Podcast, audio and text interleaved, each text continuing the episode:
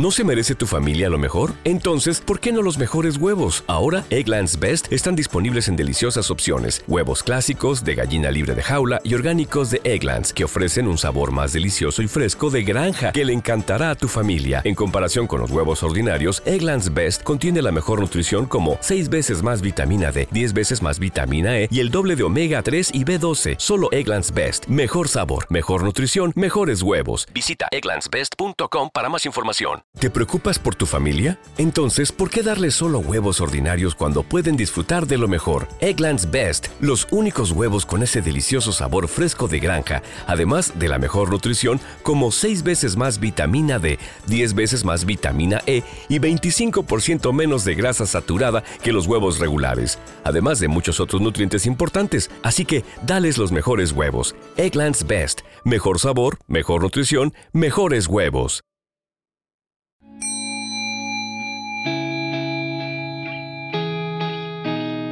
Para entrar en tu mente no existe una llave maestra.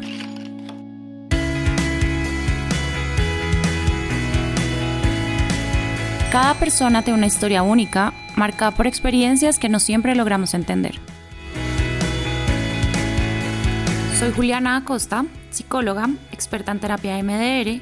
Quiero acompañarte en este viaje en el que juntos aprenderemos a sanar y soñar. Bienvenidos. Hola, hola. Bueno, en este episodio van a ser unos cortos minutos hablando sobre un tema que me parece muy importante, donde más que todo es como generar una reflexión sobre algo que está al alcance de todos y cada uno de nosotros y puede generar mucho bienestar. Ojalá les guste.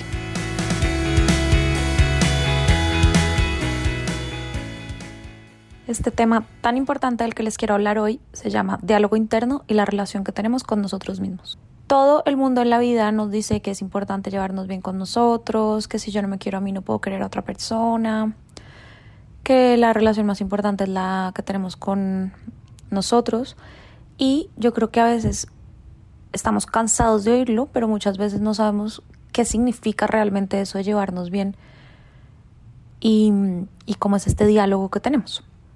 Entonces quiero empezar diciendo que el diálogo interno es la forma en la que nos relacionamos con nosotros mismos. Hay algunas otras que podemos, eh, formas de relacionarnos, pero el diálogo es una de estas. Igual que con los demás nos relacionamos por medio de acciones y de conversaciones y eso es lo que puede ir como forjando amistades cercanas y puede llegar a que queramos a otras personas, lo mismo va a pasar con nosotros mismos. Es muy difícil que yo quiera a alguien que me trata mal todo el día.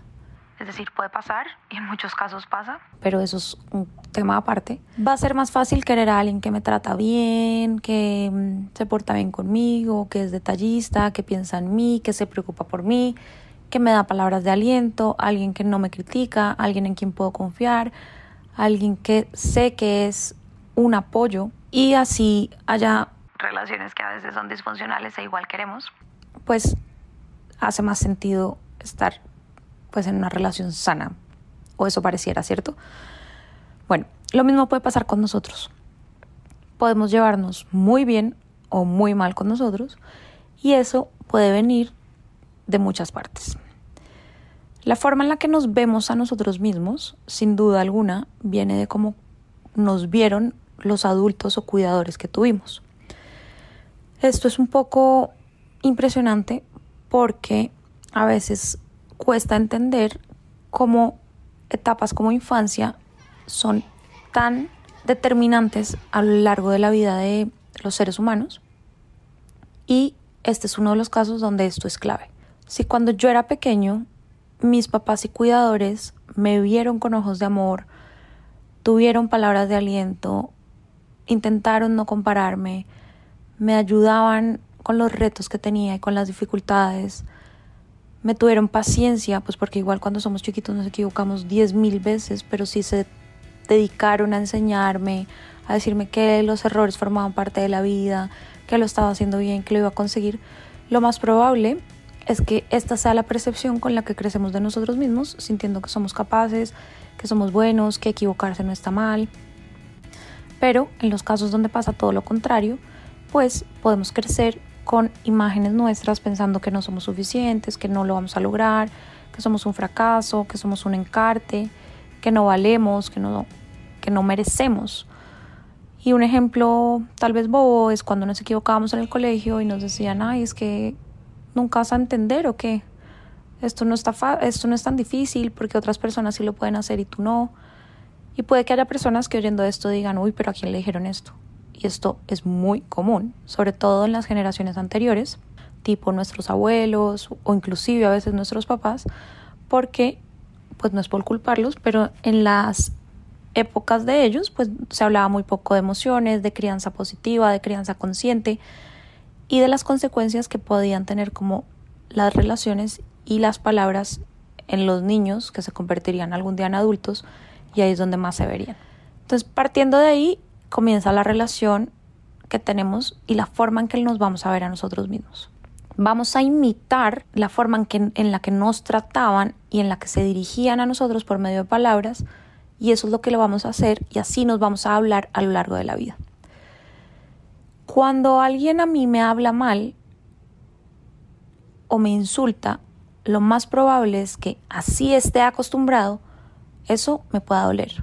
Es verdad que uno a veces va generando callito y puede que a veces ya nos parezcan cosas bobas y digamos que no nos afecta, pero es físico, o sea, igual que cuando uno se pega, físicamente duele, pues emocionalmente es una reacción normal sentir que si alguien nos critica, nos hiere, nos insulta, pues nos pueda doler. No estamos hechos para estar para ser maltratados, es decir, todo el mundo en la vida quiere sentirse bien con los demás y quiere recibir amor, quiere estar quiere sentirse bien tratado.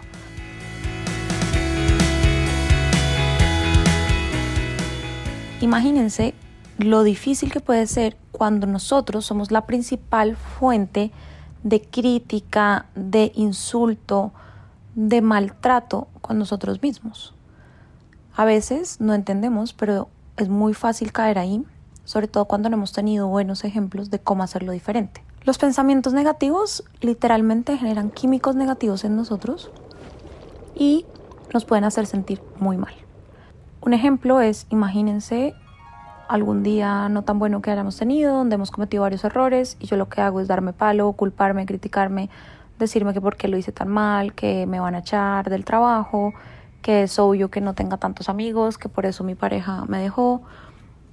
Lo más probable es que ya no esté sufriendo solo por lo que hice mal, sino por la forma en la que me estoy tratando.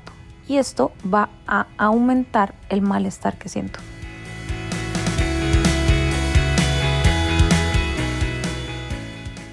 qué diferente podría ser o nos podríamos sentir si al final del mismo día que no fue tan bueno, hago algo por mí, intento tratarme bien, digo que, bueno, forma parte de la vida equivocarnos, cometer errores, mañana será otro día, me doy ánimo, intento hacer algo que me calme, tal vez llorar, escribir, hablar con alguien. Sería muy diferente el sentimiento y eso aumentaría el bienestar y disminuiría pues el malestar que lleva de por sí cometer errores o tener un mal día.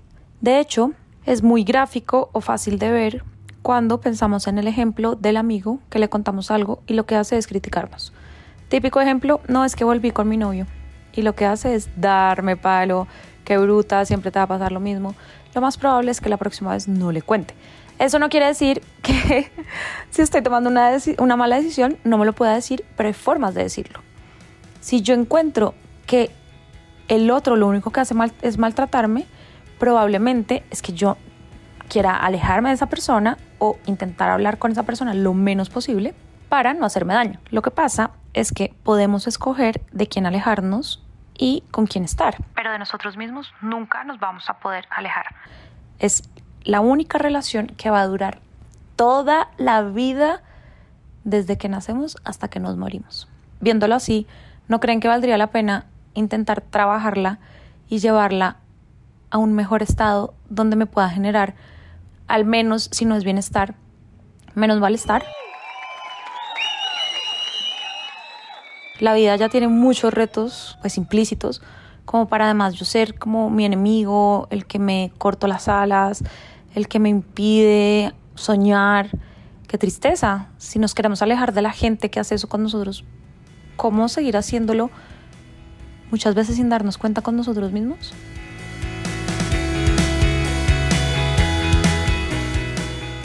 Y sé que se pueden estar preguntando cómo puedo cambiar esa forma de relacionarse conmigo. Y la verdad es que lo importante es entender que nunca es tarde. Una vez reflexionamos sobre esto, podemos empezar a buscar diferentes formas de hacerlo. Y yo soy fiel creyente que todo en la vida se puede aprender y desaprender. Ahora, la relación que tenemos con nosotros mismos no solo es por medio del diálogo, es cómo nos tratamos, qué permitimos que los demás hagan con nosotros, cuáles son nuestros límites, cómo reaccionamos ante las emociones incómodas o negativas. Son muchas otras cosas, pero el diálogo interno es una parte fundamental en cómo nos vamos a sentir, en nuestra autoestima, en la percepción que tenemos. Y por eso estoy haciendo énfasis en esto, porque a veces lo damos por sentado, decir, ay, ¿qué importa esto? Así es como me hablo. Ni siquiera lo pensamos, pero puede tener un impacto impresionante en nuestra salud mental.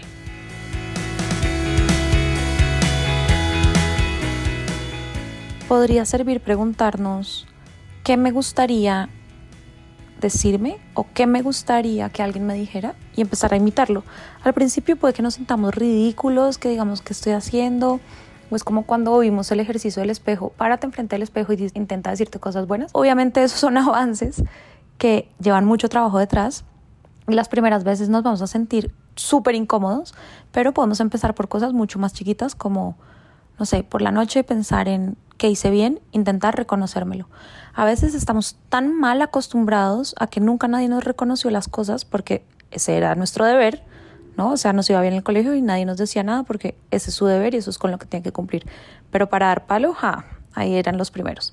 Y esto termina siendo tristemente el comportamiento que adoptamos con nosotros mismos. Entonces, a veces nos va a costar mucho reconocernos las cosas positivas porque decimos es lo mínimo. Pero, por ejemplo, llegar puntual, levantarme, haber cumplido en la reunión, haber sido buena pareja, buena amiga, todas esas cosas que seguro hay muchas en el día a día, si lo pensamos antes de dormirnos, en vez de pensar solo lo que hicimos mal, nos puede ayudar a ir cambiando un poquito el foco. Esto no va a servir si lo hacemos un solo día. Hay que hacerlo con constancia. Otro ejercicio que creo que pueden poner en práctica es cuando se equivoquen, piensen, ¿qué es lo peor que puede pasar? y van a ver que ningún escenario es tan grave como nos lo imaginamos. Aparte que de verdad de las cosas que nos imaginamos en, escenarios catastróficos, solo pasa un porcentaje muy bajito. Muchas veces sufrimos por cosas que ni siquiera van a pasar. Entonces, esa, esa pregunta de qué es lo peor que puede pasar, a mí me ha ayudado un montón. Otra cosa que me ayuda es pensar que todo es pasajero. Igual que los momentos buenos se acaban tristemente, los malos también. Y pensar esto no va a durar para siempre me calma, como, ok, puede que vengan momentos mejores. También tratarnos como trataríamos a alguien que queremos. Esto es un poco interesante, pero piensen y verán como para los demás solemos tener unas palabras y unos actos que uno dice, Dios mío, o sea, ¿de dónde sale esto tan, tan lindo que tengo? Bueno, si, si tengo para los demás, significa que puedo tener para mí y empezar a ponerlo en práctica, vuelvo a decir, puede ser incómodo, pero van a ver que con el paso del tiempo se va a sentir bien. Aunque este es un tema que pocas veces evaluamos y que pocas veces nos preguntamos cómo nos tratamos a nosotros mismos, qué impacto puede estar teniendo esto, ¿será que podría hacerlo mejor?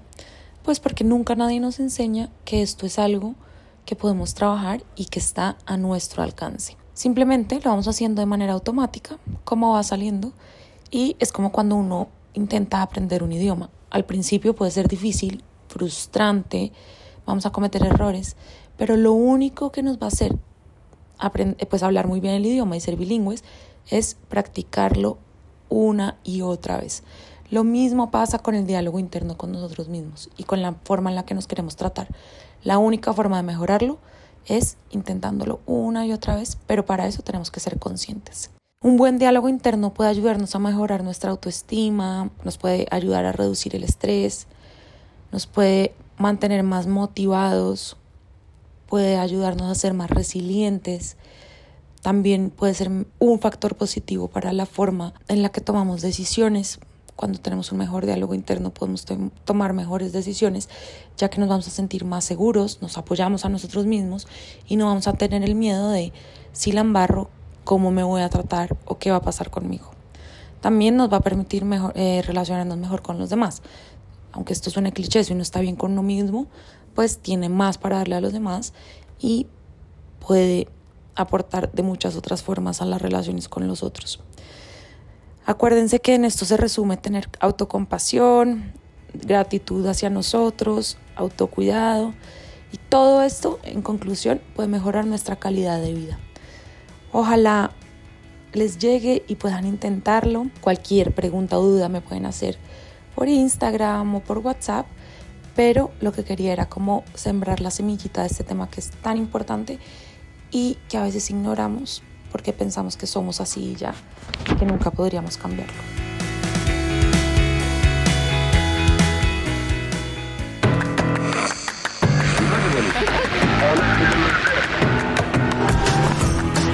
Sanar y Soñar es un podcast dirigido por Juliana Acosta, producido por Medianoche Miria. Nos encuentras en Instagram como arroba medianoche. What if you could have a career where the opportunities are as vast as our nation, where it's not about mission statements, but a shared mission?